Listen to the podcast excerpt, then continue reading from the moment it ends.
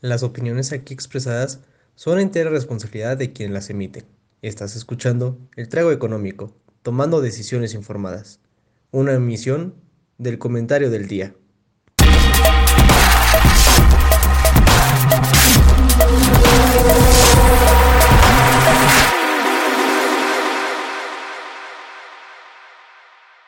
Buenas noches, distinguidas damas y distinguidos caballeros. Bienvenidas y bienvenidos sean todos y todas a este bellísimo, bellísimo programa en esta bellísima, bellísima noche de jueves, este trago económico. Una vez más, nos acompaña, primero que nada, el de siempre, el de casa, mi querido Joaquín Rincón, aquí merengues. Joaquín, ¿cómo estás? Muy bien, muy bien, muy bien, muriéndome de frío. Ahora sí ya se siente que es Navidad aquí en Toluca. y todavía falta un mes, fíjate. Este, Por cierto, se me olvida presentarme de repente. Yo soy Jaime Tivelli, me da mucho gusto estar aquí con ustedes. Perdón, perdón. Pero más allá de presentarme a mí, más allá de presentar a Joaquín, que ya nos conocen, ya estamos aquí cada semana, ya, ya, ya saben quiénes somos. Está con nosotros también nuestro queridísimo amigo Axel Felipe Hernández, aquí abajo. Axel estudió conmigo, Axel estudió Gobierno y Economía, es LIC, licenciado en dos carreras, así como lo ven y está con nosotros porque el día de hoy vamos a seguir hablando de lo que estábamos hablando la semana pasada. La semana pasada estábamos platicando acerca de un gran libro que se llama Poor Economics, pero antes de regresar a platicar de Poor Economics, vamos con el primer segmento del programa del día de hoy.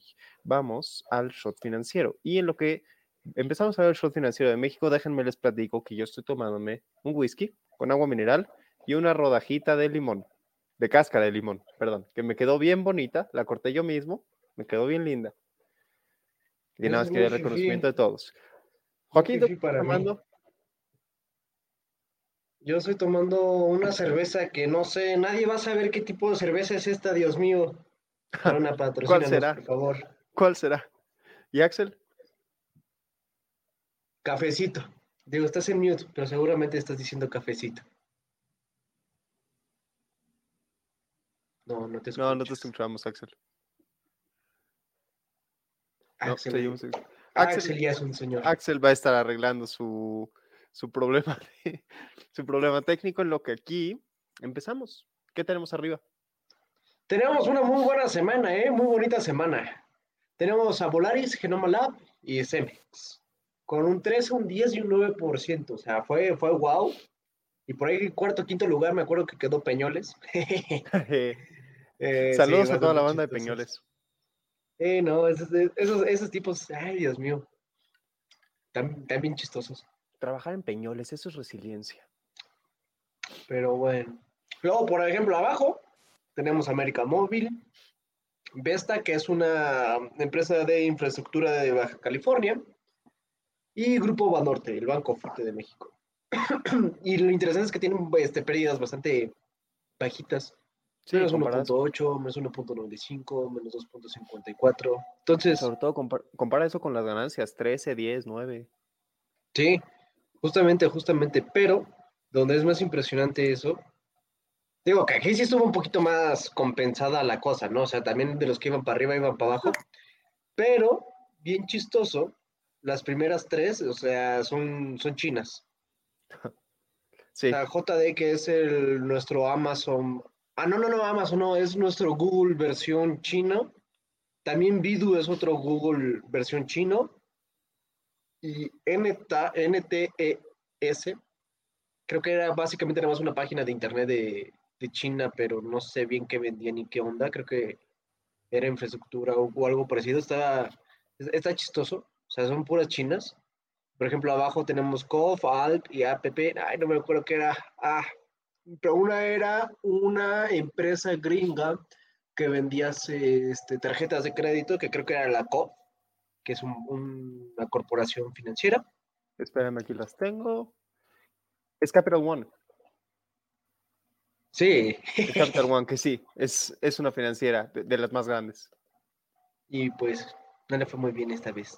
No, claramente no. Además, ve, está, está parejito 13, 13, 14, 14 y casi 22-21. Mira, casi es un reflejo de lo de arriba. Muy interesante esto, la verdad. O sea, yo creo que en general una buena semana para invertir, fue una buena semana para invertir en el mercado chino. No sé qué haya pasado. Ya llevo mucho tiempo desconectado de ver muchas noticias.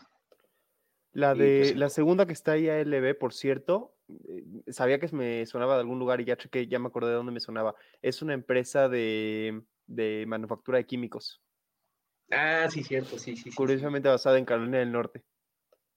Tienes razón, tienes razón. Es que no es tan sí, pero yo estudié, yo estudié un tiempo en Carolina del Norte y no me quedaba lejos. O sea, pasaba cerca de un lugar que tenía las, las siglas, la- el nombre completo. Pero bueno, tampoco nos hacen promoción, entonces no les haremos promoción a ellos. Aunque Sí, les no. deseamos todo lo mejor en su, después de su caída del 14%. Se van a recuperar. Seguramente nada más fue por ahí unas emociones. Esperemos. Axel está de regreso con nosotros, que lo perdimos un- unos minutos y seguimos sin escuchar. No, no te escuchamos, Axel. Eh, en el de configuración y, y ve el, el- el micrófono y toda la cosa. Por lo mientras, vamos cambiando esta cosa. Si recuerdan, nada más en lo que Axel está disponible, o sea, de lo que Axel tiene todo el tema del micrófono resuelto y puede hablar con nosotros, déjenme, les platico, les, les recuerdo un poquito de qué, qué estamos hablando de esto de Pure Economics y todo eso. Pure Economics es un libro que escribieron, ¿cómo se llaman los autores, Joaquín? Ah, Esther Duflo y Y Duflo. Banerjee y Duflo escribieron este libro acerca de la pobreza y están tratando de analizar los diferentes problemas a los que se enfrentan las personas desde la perspectiva de la pobreza y cómo las decisiones económicas que toman tienen mucho más sentido cuando las analizamos así y no solamente como, como problemas de personas que no tienen dinero y ya. Ah, ¿y ¿quieres recordar lo que es una trampa de pobreza, Joaquín? En lo que recuperamos a Axel. Axel, déjame ver rápido. Ah, no está. Aquí está. Básicamente, esta es una hermosa trampa. Bueno, no hermosa, ¿verdad? Para nada hermosa.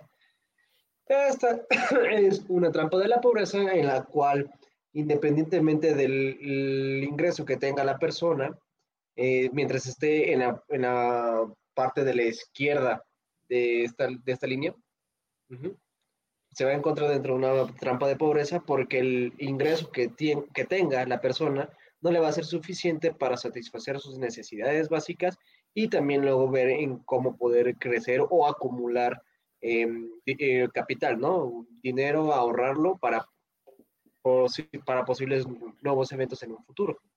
Es una teoría que por ahí está de, economía, de la trampa de la pobreza. Y ma- yo creo que más que ver una gráfica, lo van a, lo van a ver en los ejemplos que vamos a también estar aquí diciendo. Ahora que si quieren verlo más a detalle esto, esto lo hablamos allá en la primera, en la, en la emisión pasada, ahí por si lo quieren ver. Si no han visto la primera este, emisión, les diríamos inclu- incluso pónganle pausa a esta, vayan a ver la otra y regresen a ver esta. Sí, sí, sí, no, no, no, es como ver, no sé, Mamma Mía 2 sin haber visto Mamma Mía 1. Vas a decir, oye, ¿por qué estamos viendo la historia de Donna cuando es joven? Ok, Eh, no, s- no sé si es el mismo ejemplo exactamente, claro pero que va. es el mismo ejemplo. pero va. O sea, yo digo, no, no, no es el tema que venimos a discutir, pero yo podría ver Mamma Mía 2 y entenderle, creo, creo. O sea, yo Tal soy vez, Mamma Mía ¿eh? 1, pero...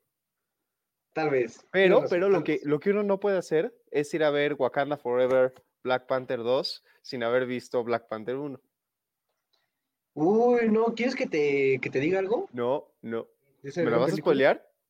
No, Ok. solamente eh, agarré una gran reflexión de esa película. Nunca te metas con un mexicano. Ah, es, es una gran reflexión. No la he visto, damas y caballeros. De hecho, saliendo de este mismo programa, yo me voy al cine a verla. Ahí, traigo mi playera blanca porque no, y mi sudadera blanca, de hecho, está muy lejos. Porque no sé si escucharon, pero en honor a la muerte de Chadwick, Bo- de Chadwick Boseman, aquí está, un querido amigo mío que me va a acompañar al cine, de hecho, me pasó la sudadera blanca.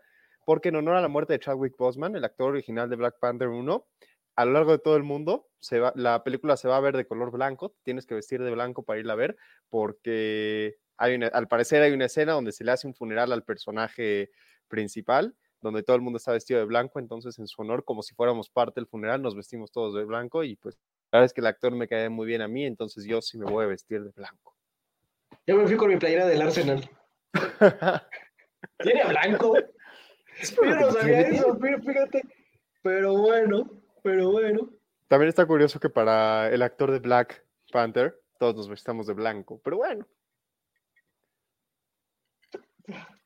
Me disculpo, me disculpo. Si alguien pregunta, fue el whisky el que dijo eso, no yo. Ándale, whisky, ándale, whisky. Pero bueno, te digo que entremos en tema de este H libro, ganador del premio Nobel, por cierto, de economía. Me parece. Bien. Me parece. Em, nos quedamos en este capítulo, ¿no? Si no me recuerdo, Top of the Class. Sí, que no lo habíamos querido empezar justamente porque es un gran capítulo. Aquí está el libro. Y este capítulo habla acerca de educación. De educación, pero yo, yo sinceramente no recuerdo tanto este, este capítulo. O sea, recuerdo más de los demás, pero de este no tanto. No recuerdo bien qué, qué es lo que decía, si más bien era las subvenciones que se daban para, para los estudiantes, o, no recuerdo bien de qué hablaba bien. Creo que, creo que uno de los grandes problemas de, eh, que, que, plantean en este libro acerca de la educación es la idea de cuánto tiempo tardas en ver los retornos de la educación. Y es que ahí les va, damas y caballeros. Cuando pequeño Joaquín llegó a primero de primaria, y Joaquín salió de primero de primaria. A ver, un segundo, ya está con nosotros Axel otra vez. A ver, habla Axel. Perdón, es que ya terminé ya metiéndome. A Axel. Terminé metiendo desde mi teléfono, no sé qué pasó con No te preocupes, no te preocupes. Bienvenido de regreso. Gracias, aquí estoy ya, ahora sí. Estamos apenas entrando en materia del cuarto capítulo. Hicimos tiempo hablando de Black Panther en lo que llegabas. Así que, ah, claro. si quieres, Viva Tenoch Huerta que baila cumbias en las entrevistas. si quieres darnos la introducción al cuarto capítulo, Top of the Class, todo tuyo. Top of, the Class. Mm, yo me acuerdo que lo que más me llamó la atención de este capítulo fue la selección, hablando un poco de behavioral economics y cómo los papás seleccionaban entre los hijos quién iba a ir a la escuela, ¿no? creo que lo toca, ah, lo toca muy por encimita, o no sé si lo toca tan a fondo, porque igual y hay otros papers que se dedican más a ese tema, pero pues básicamente los, los padres, al menos en estas, en este capítulo y en las circunstancias de las que habla el, el capítulo, eligen a los niños varones, que son como los más inteligentes, ¿no? Para asistir a clases. Entonces, yo lo que más me acuerdo. También me acuerdo un poco del tema de que los profesores le dedican más tiempo como a los, a los alumnos que ven más capaces, ¿no? Con más habilidades. Y, y el tema de la educación es muy importante, sobre todo porque es como una bolita de nieve, ¿no? O sea, si no eres, em, si no, o sea, si no tienes los conocimientos básicos en primero de primaria, luego en segundo de primaria, los vas arrastrando y los vas arrastrando, y cada vez se va arrastrando y va siendo un problema, va a ser un problema.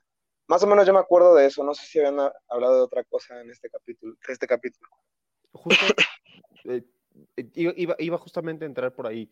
Uno de los grandes problemas de la educación es que uno no ve los beneficios de la educación hasta el largo plazo. Pero en el largo plazo, los beneficios de la educación son enormes. Iba a poner el ejemplo de que si imaginamos a pequeño Joaquín llegando a primero de primaria, así, saludando buenos días, maestra y todo eso, y luego vemos a Joaquín en segundo de primaria, ok, tal vez Joaquín aprendió a decir los colores o aprendió a, sumar o quién sabe qué se aprende hoy en día en primero de primaria, pero capaz que Joaquín aprendió un par de Capaz que Joaquín aprendió ecuaciones diferenciales en primero de primaria, pero realmente para la, para la vida laboral, primero de primaria, segundo de primaria, no sirve de mucho. O sea, Joaquín al final del día, después de primero de primaria, no va a volver a usar esas ecuaciones diferenciales nunca en su vida. Entonces, pues da igual. Pero la realidad es que si Joaquín se gradúa de una universidad, eso sí es muy diferente a un niño que no sabe nada de primero de primaria. Un niño de primero de primaria contra un niño que, bueno, contra un joven graduado de la universidad, sí tiene habilidades diferentes. Y ahí es donde se vuelve clave. Bueno, ahí y en muchos otros aspectos, la educación se vuelve clave. La educación es una trampa de la pobreza muy importante porque no es fácil conseguir educación. Quienes, bendito Dios, hemos tenido acceso a ella, la, damos por garantizado, pero no, la mayoría de la población, bueno, no, no, sé si la mayoría de la población, pero una parte muy importante de la población en la mayoría de los países, ahí sí, no tiene acceso a la educación. Y eso sí te limita las puertas que te pueden abrir, te limita las, las posiciones a las que puedes alcanzar. Sí, de hecho, de hecho está esta ecuación famosa, no me acuerdo el nombre del economista, ¿no? Que te dice, eh, o sea, es, una función del ingreso de acuerdo al número de años de estudio, ¿no? Entonces, em, es como directamente proporcional mientras más años de estudio. Y creo que en general, ¿no? Oxfam tiene esto, Oxfam y el instituto este, ¿qué es? ¿Enrique Iglesias? No, Enrique Iglesias, perdona, Espinosa y Enrique Iglesias. Espinosa, Espinosa Iglesias tiene estos El video lo perdimos. Sí. Y en audio también. Pero no hablaba de Enrique Iglesias, ¿eh? Bonito, sí, no, no, querido. No, no, no, Hablaba de una fundación que es Espinosa Iglesias. Iglesias que se dedican justamente, ajá, que se dedican justamente a estudiar o, o sea, a analizar más bien las situaciones de estos de, de educación, pobreza, desnutrición, etcétera, etcétera. Es como una institución, si es aparte del gobierno, ¿no? No tiene nada que ver, es una ONG. Creo que sí, si no me recuerdo. Y eh, otra, una, pero una cosa importante de lo que decía Axel es que justo en este libro tenemos, tenemos Axel en la oscuridad. Justo en este libro, en Pure Economics, se menciona, se menciona eso, si mal no recuerdo, que, que cada año adicional de educación equivale en promedio a 8% de aumento salarial. O sea, por cada año que tú mandes a tu hijito o hijita a la escuela, en promedio, en promedio, va a ganar 8% adicional en su vida, a lo largo de su vida. Eso está interesante, ¿no? Digo, también aquí en México como que se vería mucho esa diferencia. Pero también recuerdo que hablaba, como decía Axel, de escuela pública o escuela privada y cuándo hacerlo. Pero no recuerdo muy bien a profundidad de, cómo es que lo, que lo hablaba, pero lo abordaban desde un sentido de veían quién de los hijos de, este sí iba a pues a sacarle más provecho y a ese lo mandaban a las escuelas privadas para que aprendiera más y progresara un poquito más y tuviera pues sí retornos a la educación mayores a los demás. Entonces, no sé. O si solo podían pagar la educación para un hijo, solo a un hijo lo mandaban. Correcto, sí, sí, sí. Y los demás que se quedaran a trabajar, porque también eso es una parte muy importante. La, el, valor que, el valor que se le da a que el hijo esté estudiando se, se enfrenta no a que el hijo esté sentado en la casa no haciendo nada, es que el hijo esté trabajando. O sea, las opciones son o que el hijo trabaje o que el hijo estudie. Entonces, no solamente pagar la educación, sino perder el ingreso que, estaría trayendo el niño por trabajar. Y eso recuerdo que sí lo hablaba en el siguiente capítulo. Que si quieren, le pico. Que esta era la, como la planeación familiar de saber cuántos hijos tener, este, y también cómo es que los llegaban a ver la, familia a, los hijos, ¿no? Por ejemplo, muchas veces en, en, pues, áreas rurales, ven a los hijos como un miembro más de la familia que va a estar trabajando también en el campo o ayudando a, en las actividades diarias, ¿no? Entonces, aquí justamente que es el primer tema que toca, que es el de hijos como instrumentos financieros porque los ven como de, ok, si yo tengo un hijo más, me va a ayudar a producir tanto más y ese tanto más me va a traer más ingresos. Entonces ahí también como que luego veían como el, el cómo las familias decidían cuántos hijos tener. Este capítulo en particular me cuesta mucho trabajo.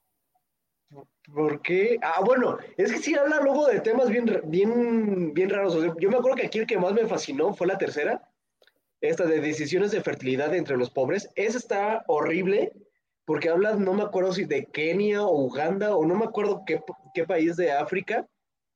Y así está titulado todo el, el capítulo. Sex School Uniforms and Sugar Daddies. Y uno diría, ah, Sugar Daddies, o sea, imagínense, ya tiene años, bueno, no tantos años, pero ya tiene años este, este libro, y había acuñado el término Sugar Daddies. Y aquí habla de que las mujeres entre 18, 17 y 21 años más o menos, por ahí decía, prefieren tener hijos con alguien más, con alguien mayor que les va a poder eh, dotar de un ingreso para los hijos y también para ellas, que seguir estudiando, porque ven los, retornos muchísimo más, más rápido y mejores que seguir estudiando. Creo que ahí Jaime nos está poniendo. Sí. No sé si se alcanza a ver, pero literalmente dice Sex School Uniforms y ahí sí se ve el Sugar Daddies. Sí, sí, sí. Y ahí dirían todos, ok, ¿y qué tiene que ver los uniformes? Pues los, las uniformes fue una, política por la cual buscaban que las mujeres no se fueran con estos hombres mayores y tuvieran pues relaciones sexuales para tener los hijos y, amarrar o, bueno, comprometer al, al, señor a que les esté pagando para que sus hijos puedan vivir y también ella pueden vivir. Está, está bastante controversial este capítulo. Porque además, no solamente se trata de que amarren al marido o amarren al, al, cuate, muchas veces se quedan desamparados los squinkles o la mujer tiene que trabajar para mantenerlos. O sea, la idea sería que pudieran formar una familia donde le dieran a los hijos pues, todo lo que merecen y no que fueran nada más instrumentos para amarrar un ricachón. Correcto. Sí, Creo, que, también la, la, otra cosa bien interesante y triste es, y vuelvo al comportamiento, eh, habían, hablan un poco del programa de esterilización, no de esterilización, de preventivo de condones, ¿no? Que en los centros de salud habían estado haciendo campañas para, eh, pues, llevar como información a las familias y específicamente como a las mujeres de, utilizar anticonceptivos, etcétera, pero que me recuerdo que no fueron tan efectivos como fueron los, los programas de televisión. Y es por eso que esto, como la televisión como anticonceptivo, ¿no? Entonces, también un poco regresamos a lo que hemos dicho la, la vez pasada. Como eh, plantearte y replantearte la política pública que vas a hacer, ¿no? Porque muchas veces quizá eh, vale más la pena eh, acercarte a la gente por medio de, no sé, un, un personaje de la farándula y decirles, oigan, eh, protéjanse, que vaya, miles de, de personas regalando condones, ¿no? Entonces también eso es algo interesante del capítulo.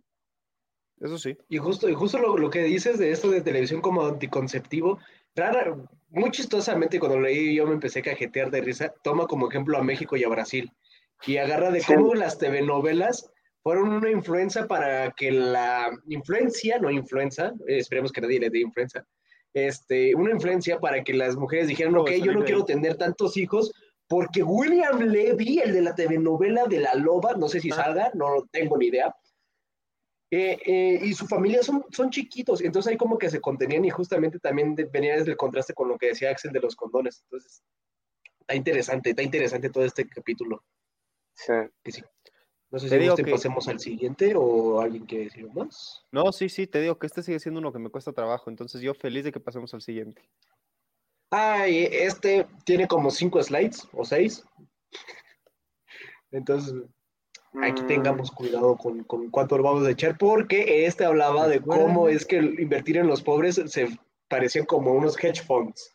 Entonces, no sé, Jaime, yo que tú eres el que trabaja allá, no sé si quieres decir que es un hedge fund.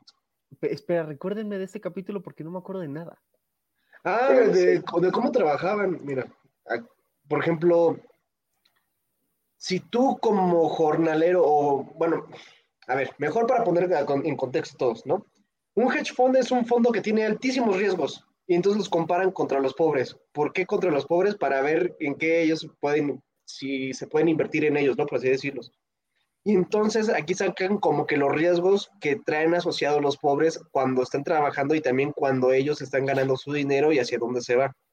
Entonces los comparan y dicen, ambos tienen similitudes en que son de alto riesgo.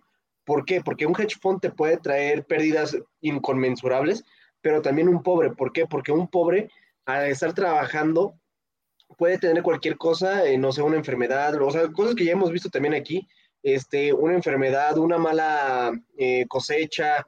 Hablaba más también de los agricultores, ¿no? De que cómo los precios del mercado también variaban mucho y esto, y esto les extraía a ellos, pues, este, riesgos. También en, en la parte industrial, como obreros o como jornaleros, cómo es que ellos están a expensas de lo que digan todos los de arriba, de no vamos a cerrar esta empresa, no la vamos a cerrar. Entonces, ahí comparan como que ese riesgo de cómo es estar con, siendo pobre y jornalero o agricultor, por así decirlo, y los hedge funds, invertir en ellos. Entonces, más o menos es lo que habla todo este capítulo, que no recuerdo mucho, pero tenía que ver mucho con los riesgos asociados de, de, de ser pobre, o sea, lo que decía aquí. Suena interesante. Yo, yo de este capítulo, yo, también estoy creo que como Jaime, no recuerdo mucho del capítulo, pero em, a ver, No fue. Es que, por ejemplo, yo me acuerdo que poniendo varios ejemplos del... Primero analizaban en qué tipo de sección o de mercado está, trabaja la, la mayoría de, de, los que viven en pobreza, ¿no? Que digo, pues no creo que sea novedad para nadie, pero por ejemplo, trabajan como jornaleros, trabajan como agricultores, trabajan como albañiles, etcétera, etcétera. Y entonces ellos están expensas, por ejemplo, los albañiles, de que tengan obra en la cual trabajar y que les paguen a tiempo. Los agricultores, a que su sus cultivos se den y que cuando los vayan a vender se pues, tengan un buen precio de mercado, ¿no? Exactamente. Y luego, por ejemplo, los, los, jornaleros. Los jornaleros están ahí nada más como una temporalidad. También, por ejemplo, ya trayéndolo a México, y yo creo que también porque he tenido varios amigos así que llegaban a tener esa situación, los que trabajan luego también en los Oxos, o sea, que trabajan una época, no, no, les, no es un trabajo tan remunerado, pero que si, si de ellos dependiera solamente pues subsistir con su salario del Oxxo, pues no, no, no les alcanza y entonces tienen que buscar otras formas de también de cómo encontrar dinero. Y entonces aquí es también como cuando empiezan a conmensurar, ¿no? ¿Cuánto riesgo es ser pobre contra un hedge fund? Que les digo, es un fondo de altísimo riesgo. Entonces aquí ya. haces esos, esos contrastes, pero en sí no recuerdo yo mucho tampoco de este, pero recuerdo que hacía ese, ese, ese contraste hace muy, muy a menudo.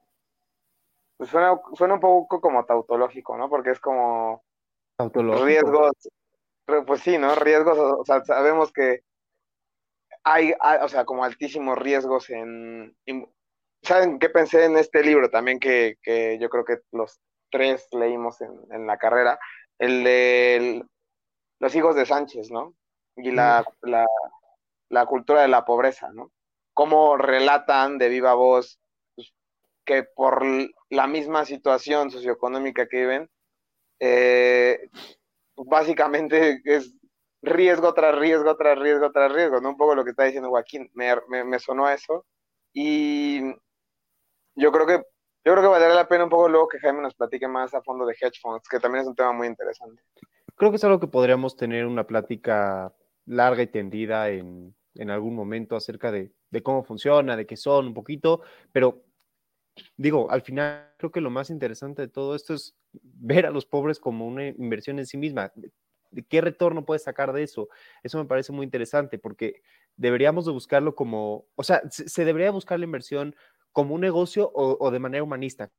E, eso es lo que me da curiosidad acerca de este capítulo. Si lo que está diciendo es que deberíamos de invertir en ellos de manera como esperando Sí, un sí. retorno después Sí, o sí. diciendo de que pues, ya se los dejamos y si, si es una inversión fallida, que sea una inver- inversión fallida y ya. Más bien, no, no ¿Qué- creo que vaya tan, importa? tan Yo digo por allá que- en- enfocado No, en o el sea- capítulo, o sea, no de invertir, sino de más bien los riesgos asociados de ser pobre. Oye, ¿puedes regresarle una diapositiva? Sí. La gente. Mm, Porque, por ejemplo, en la siguiente diapositiva ahí como que ponían las formas en las que ellos diversificaban su riesgo. O sea, agarrando varios trabajos, eh, por ejemplo, los jornaleros, no sé, un- uno en la mañana y otro en la noche. Eh, los agricultores no solamente plantando maíz, sino también papa, calabaza, etcétera, o haciendo algún otro eh, negocio, ¿no? Entonces ahí también como que empezaron a diversificar y, también una estrategia que ellos vieron o hicieron símil de que es una forma de, diversificar, es casarse. Porque así vas teniendo como que, sí, pues, aquí, familia, matrimonio, tener muchos hijos. ¿Por qué? Porque pues, son instrumento de, de mano de obra tal cual. O si no, también la que todos no sabemos, ¿no? Que pasó, no recuerdo bien sobre qué crisis pasó en los noventas, de que muchísimos mexicanos se fueron a migrar a Estados Unidos porque pues aquí estaba cañón la, situación y, no, alcanzaba para casi nada. Entonces, aquí es como que la forma en la que los pobres, supuestamente este libro, buscan la forma en la que, en- de protegerse de riesgos de no tener un salario o que un salario no les alcance para su día a día. Esto está interesante, ¿eh? porque es como, o sea, económicamente todo el tema de riesgos y, y seguros en economía es un tema, muy, o sea, digo, hasta Nobel, ¿no? Ha habido y, y traído al capítulo, o sea, como vemos en la diapositiva, ¿no? ¿Cómo se cubren de todos estos riesgos implícitos a la condición en la que viven? Pues está muy interesante porque es eh, empíricamente o, tienen muchas ocupaciones, que eso es la clásica película de Pedro Infante, ¿no? De ya vine vieja, ya me voy vieja. O sea, al final, al final se están, está diversificando sus ocupaciones para reducir riesgo, diferentes lugares de cosecha, es decir, tienen varios plantíos o varios sembradíos para poder mitigar esos riesgos, familia, la gente en situación de pobreza se está casando, está teniendo hijos para, para mitigar esos riesgos a los que se enfrentan, emigran, pues eso ya creo que está de más explicarlo, ¿no? La gente, mucha gente del norte, y pues no solo del norte, ¿no? De toda Sudamérica emigra a Estados Unidos para, para minimizar ese riesgo, actúa de forma muy conservadora, las tandas, ¿no? Y el ahorro que hacen de cierta forma, costos muy elevados, agricultores, contratos de aparecería, ocupaciones múltiples, lo mismo, ¿no? Es, es, esta es la, creo que es muy se me hace muy interesante como ver todas las mm, eh, estrategias que emprende la gente en condición para mitigar estos riesgos implícitos a la situación, ¿no? O te casas o emigras o haces varias cosechas, tienes hijos, lo ves como en cierta forma de una inversión, etc. Entonces, eso yo me quedo con esta, o sea, con estas ideas y del y de la pregunta que levantó Jaime de cómo lo vemos como una, una, una inversión hacia los hacia la gente pobre o es, es ético. Yo la verdad no me metería, o sea, yo diría, pues, yo dejaría la ética en, de momento en cualquier, mientras ayudes a la gente, ¿no? Yo digo, pero esa es otra discusión muy interesante. Pues sí, podríamos entiendo por qué lo dices. Entiendo pues por qué lo dices. Pero, bueno, pues, sigamos. Dejaré de hacer preguntas de ese tipo, al parecer. Sí, sí, Preguntas tú, tú, ayuda, a la, tú ayuda a la gente, aunque sea un poco maquiavel, no tan, no perjudicando a otros, pero sí ayudando a la gente. Buen punto. ¿Cómo se.? Sí. Ve, por ejemplo, cubrir, mira, si regresas, ¿cómo se ayudan mutuamente? Eh, ayudarse mutuamente, seguro informal, seguros, claro. Esta parte es de la mitigación de riesgos, ya en específico en, en las condiciones de pobreza. Y yo sobre todo me viene a la mente las tandas, ¿no? Y todas las cosas que la las pirámides, ¿no? O sea, todos estos, eh, los microcréditos, todas estas cosas que, pues, que la gente, pues, ocupa, que es lo que tiene, ¿no? O sea, y aquí también todo el tema del, de la marginalización que tiene la gente eh, de escasos recursos del sistema financiero, ¿no? Y por eso el microcrédito, y por eso, por eso Coppel, y por eso Electra, etc, etc, etc, ¿no? Y justamente todo eso que dice todo ese temota es este capítulo, que el, que dices. Justo. Pues no sé si quieren ustedes Ah, ya ibas embalado, Axel. Las tandas. Ah, las tandas del bienestar. Pues miren, yo no sé, yo, yo, esto de tandas del bienestar ya, está, esto ya está medio eh, politizado. Lo que yo puedo decir de la tanda es que, pues es un instrumento que tiene la gente eh, no tan sofisticado como, este, pues, invertir en, en, en bolsa o invertir en CETES, ¿no? Es un instrumento que, utilizan para, de cierta forma, como ahorro, ¿no? Que realmente pues no tiene mayor ciencia y no te, no te genera mayor interés que el ahorrar. O sea, es básicamente guardar el dinero bajo el colchón, ¿no? Y lo que dice el libro es que, eh, pues la gente, mm, o sea, y, y, está muy ligado a lo de agentes ricardianos y no ricardianos. O sea, una de las cosas que trata de, y que ya decíamos desde la sesión pasada, que trata de desmitificar el, libro, es como, pues, la gente eh, de los, en condiciones, o sea, con poco ingreso, mm, toma decisiones que como si las juzgamos desde afuera y desde otra posición parecerían tontas, ¿no? Pero pues no son tontas, o sea, con la, la situación en la que viven, con el ingreso que tienen, eh, y, y, el, contexto sociocultural, ¿no? Y lo decíamos sobre todo en el alimento, ¿no? Que cuando aumenta el ingreso se van a comprar Coca-Colas en vez de eh, fruta y verdura. Pues, la gente toma decisiones de, mm, cuando te metes a ver y a preguntarle a las familias, pues razonadas. Y yo creo que las tandas y va un poco por ahí. Y también aquí en este capítulo toda la parte de inclusión financiera que creo que apenas estaba leyendo Master, Mastercard o algo así, estaban sacando un programa de digitalización de, pymes y, mucho, o sea, toda la parte de inclusión financiera de las instituciones de, banca es, está ahorita como muy en boom, ¿no?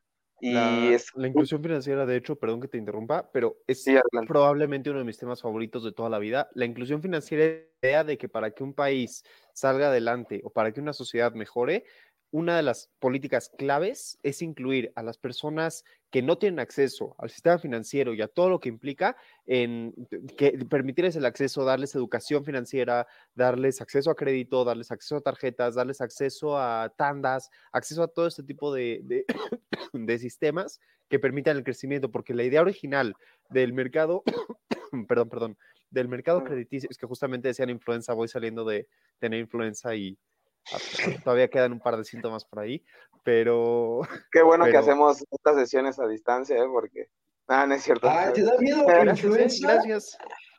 A mí ¿Qué sí me da miedo, después de esta a mí nunca me ha semana, dado ni COVID, ¿eh? A mí nunca me ha yo no dado les puedo decir lo que se sintió esta, esta semana de influenza. Literalmente descubrí lo que significa sentir que te atropelló un camión, porque la gente me decía, la influenza se siente como que te atropelló un camión y hace de, ah, no, no sabía No, que eso bueno. era una sensación común, pero sí, al parecer es una sensación común, pero bueno, ya me desvío, o sea, la inclusión financiera es, a a mí me parece súper importante porque permite la intersección entre donde está el dinero y los que pueden hacer uso de ese dinero. Claro, claro. No sé si este sea el último capítulo, creo que sí, ¿verdad, Joaquín? No. Según yo falta el otro porque me. Que según yo expuse. Ah, caray, este sí no me acuerdo. Reclutan Mm. Entrepreneurs.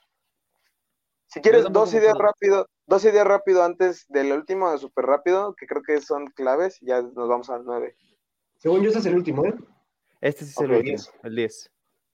También hay otra cosa muy importante, lo del ahorro de, es de problemas de, de ricos y pobres y la economía conductual. Otra cosa que remarca mucho el libro es que el ahorro, obviamente eh, se propone que no se ahorre, ¿no? Es algo como hasta, mm, no sé, Casi como muy obvio. obvio decirlo, exacto, casi obvio decirlo. Y lo que remarca el libro es, eso es, eh, eh, ¿cómo se llama este sesgo de que el humano quiere los beneficios ahora y quiere postergar como el costo, ¿no? Entonces, sí, eh, es- sesgo de...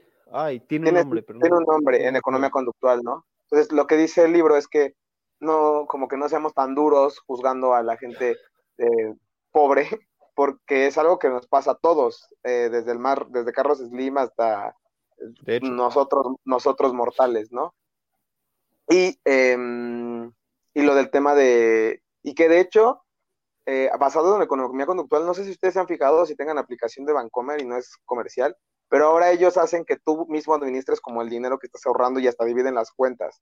Como tienes tu cuenta de ahorro que nunca ves, ¿no? Puedes poner ahí 100 pesos o puedes ponerle topes al dinero que te puedes gastar. Y es parte de que la gente quiere tener control de su propio dinero, ¿no? Y con base en economía conductual, ahora los bancos ya en sus, en sus aplicaciones, en sus sistemas están haciendo mecanismos para que la gente guarde cierto dinero, ellos tengan como el control de sus finanzas, tú no le tengas que dar dinero al banco o a algún otro lado para que tú manejes tu dinero. Yo creo que eso es lo como ideas clave aquí. oigan, no nos queda tantísimo tiempo, así que, ¿qué les parece? Sí, aprovechamos que nadie se acuerda del capítulo 9 y pasamos al capítulo 10. Va. Estoy de acuerdo, porque así se lo expuse. Yo, yo nada más tengo que decir algo acerca de este capítulo. En inglés hay una diferencia entre la palabra policy y la palabra politics, pero en español las dos se traducen a política. Policy, en inglés, es una política pública, es lo que se hace, es por ejemplo un programa para atender la, la falta de lectura en el mundo y entonces damos libros o lo que sea. Y politics es la parte de la politiquería, de la controversia, de los gritos, de la grilla, la grilla, pues la grilla política. Eso es politics. En español, ambas cosas se traducen como política. Eso nos ha hecho pensar que la política es mala, cuando a veces la política es mala, a veces la política es buena, pero, pero la política pública tiene que ser siempre buena, o tendríamos que buscar que sea buena. Joaquín, te doy todo, todo mi... Después de este gran contexto, que sí lo iba a pedir para que distinguiéramos bien las, las connotaciones de, la- de ambas palabras, es, este capítulo se basa solamente, creo que en un argumento bastante choncho, que es políticas bien intencionadas contra políticas bien empleadas. O sea, una cosa es lo que se dice y otra cosa es lo que es el costo de hacerlo, ¿no? Vamos a poner ejemplos de México que digo, aquí sí Abundan. tenemos acervo. Por ejemplo, subirle las pensiones a los abuelitos. Estoy seguro que si cualquier abuelito aquí nos está viendo, va a decir, oye, pero es una muy buena política. Y digo yo, ¿a quién no le gustaría subirle las pensiones a los abuelitos? ¿A quién no quisiera eso? Nadie, o sea, todos quisieran, bueno, todos quisieran que, que, pues, ganaran, bueno, que recibieran más dinero los abuelitos, ¿no?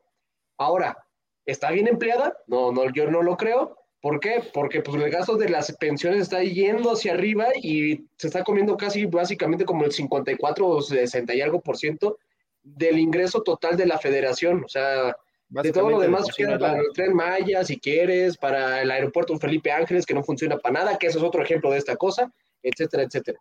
Por ejemplo, vamos a abordar rapidísimo el del, el del aeropuerto, ¿no? Política bien intencionada, querer un México más conectado. ¿Qué es lo que haces? Pues voy a poner un aeropuerto ese aeropuerto es funcional ahorita? No, ¿por qué? Porque de repente me apareció un cerro enfrente.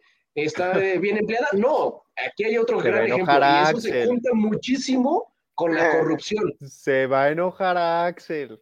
Tú sigue, bueno. tú sigue, a ver si vuelve a venir. No, no, no, adelante, No, Axel va a decir que agarre un, vuelo del AIFA y me vaya a un pueblito por ahí por Campeche. No, ¿sabes cuál me encanta? ¿Sabes, ¿Sabes cuál me encanta? El del salario rosa. O sea, política bien intencionada. Las mujeres, administradoras del hogar, hay que darle el dinero a las mujeres porque ellas lo van a administrar bien. Acto seguido saca proceso que las mujeres con ese dinero se consiguieron amantes. No, bueno, o sea, es que es algo que tú dices, y no, no, y no es algo de México, ni algo de que, ay, los mexicanos, pues no, es algo de que hay que entender el comportamiento humano y entender el contexto y entender una serie de cosas para hacer una política bien. Creo es lo que tú decías. Creo que al final del día el libro se trata de lo que acabas de decir, del comportamiento humano, de entender que en diferentes problemas la pobreza reacciona como reaccionaría cualquier ser humano y que lo deberíamos entender así. Damas y caballeros, antes de, de, de continuar, les quiero compartir que les tengo una sorpresa, particularmente le tengo una sorpresa a mi estimado Joaquín. Ah, no manches, el Morelia ya, ascendió a primera división. No, Jaime. dije, dije, sorpresa, no milagro. dije sorpresa, no milagro, no manches, no me hagas esto. Voy a quedar muy mal. Pero es que además de tener con nosotros a la ya conocida Paloma, hoy tenemos el letrero que dice la cruda política.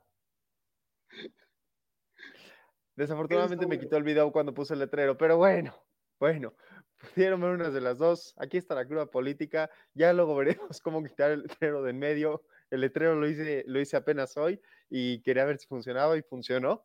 Pero espero les guste, por cierto. Si no les gustó mi letrero de la cruda política, pues, pues a ver quién hace uno mejor, fíjense, a ver quién hace uno mejor. Me quedó bien bonito. Está bueno, está bueno, pero ¿por qué? ¿Eso va a ser una, va a ser una sección o qué va a ser? Es que cada, cada semana al final, cuando hablamos de política, que si recuerdas la semana pasada habíamos hablado de las elecciones de Estados Unidos, le llamamos la cruda política. Oigan, me sorprende que no hayan hablado.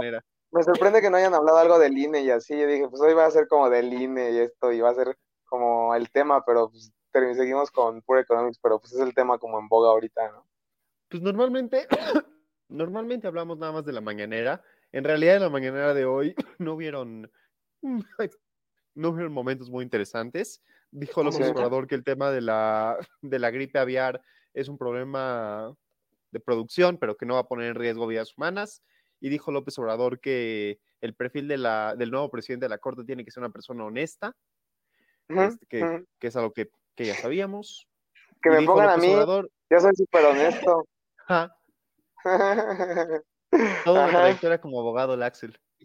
Obviamente, sobre todo. No había mucho en la mañanera, o sea, podríamos hablar del INE, pero a mí sí me gustaría dedicarle un programa particular al INE en algún momento. Oye, pero ¿ya leíste la reforma? Yo no la he leído, pero entiendo que no, yo sí que he leído, yo he visto un buen de cosas, pero como tal está proponiendo quitarle autonomía, o sea, la autonomía del INE, no, ¿sí? No, no, no, reforma, La autonomía, pero no autonomía. La autonomía constitucional per se no, pero sí está ah, proponiendo bastantes cambios que algunos de ellos sí me preocupan. Por ejemplo, que los, eh, que los, que los ¿cómo se llaman? Consejeros.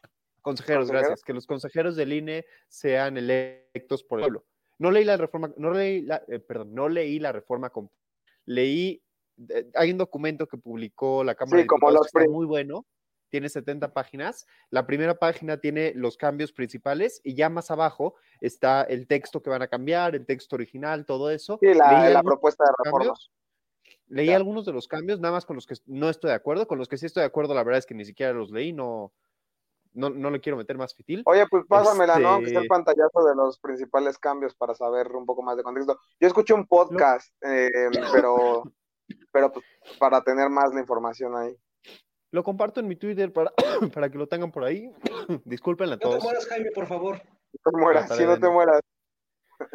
bueno, Pero bueno, damas y caballeros, de, de verdad les digo, no hay mucho que crudear políticamente hoy, no hay mucha cruda política. Así que yo creo que Pero por si acaso, que Andrés Manuel, igual que el América, sabemos lo que van a hacer. Damas y caballeros, él, no, él es Joaquín, no, a ver, ¿dónde está? ¿Por qué mi mano se ve rara? Ah, él es Joaquín Rincón, damas y caballeros, él es Axel Felipe Hernández, ellos son mis queridos compañeros el día de hoy en hora, en hora libre. Vayan a ver hora libre, hora libre también todos los lunes, vean voces universitarias, voces universitarias es los martes, ¿verdad? Sí, ve- universitarias pero yo creo que el rating, el rating mayor es este, obviamente. Claro, están ¿cómo usando- mayor es este? Somos Trago Económico, somos los favoritos de esta bella plataforma de comentario del día, damas y caballeros. Síganos, Perfecto. escúchenos, véanos. Aquí abajo están nuestras redes donde nos pueden ver y escuchar. Aquí están nuestras redes donde nos pueden seguir. Cada semana hay comentario, ah, hay comentarios del día de muchos muchas personas que publicamos por ahí artículos. Axel, por cierto, si quieres publicar artículos en el comentario del día, eres más que bienvenido. Joaquín, tú también. Este, yo ya publico comentarios en el comentario del día, síganme por ahí. Este, véanos, escúchenos, platíquenos, coméntenos, miéntenos la madre si quieren, hagan lo que quieran, pero aquí con nosotros siempre. Salud, bonita noche y los queremos bastante. Bye, cuídense, un abrazo.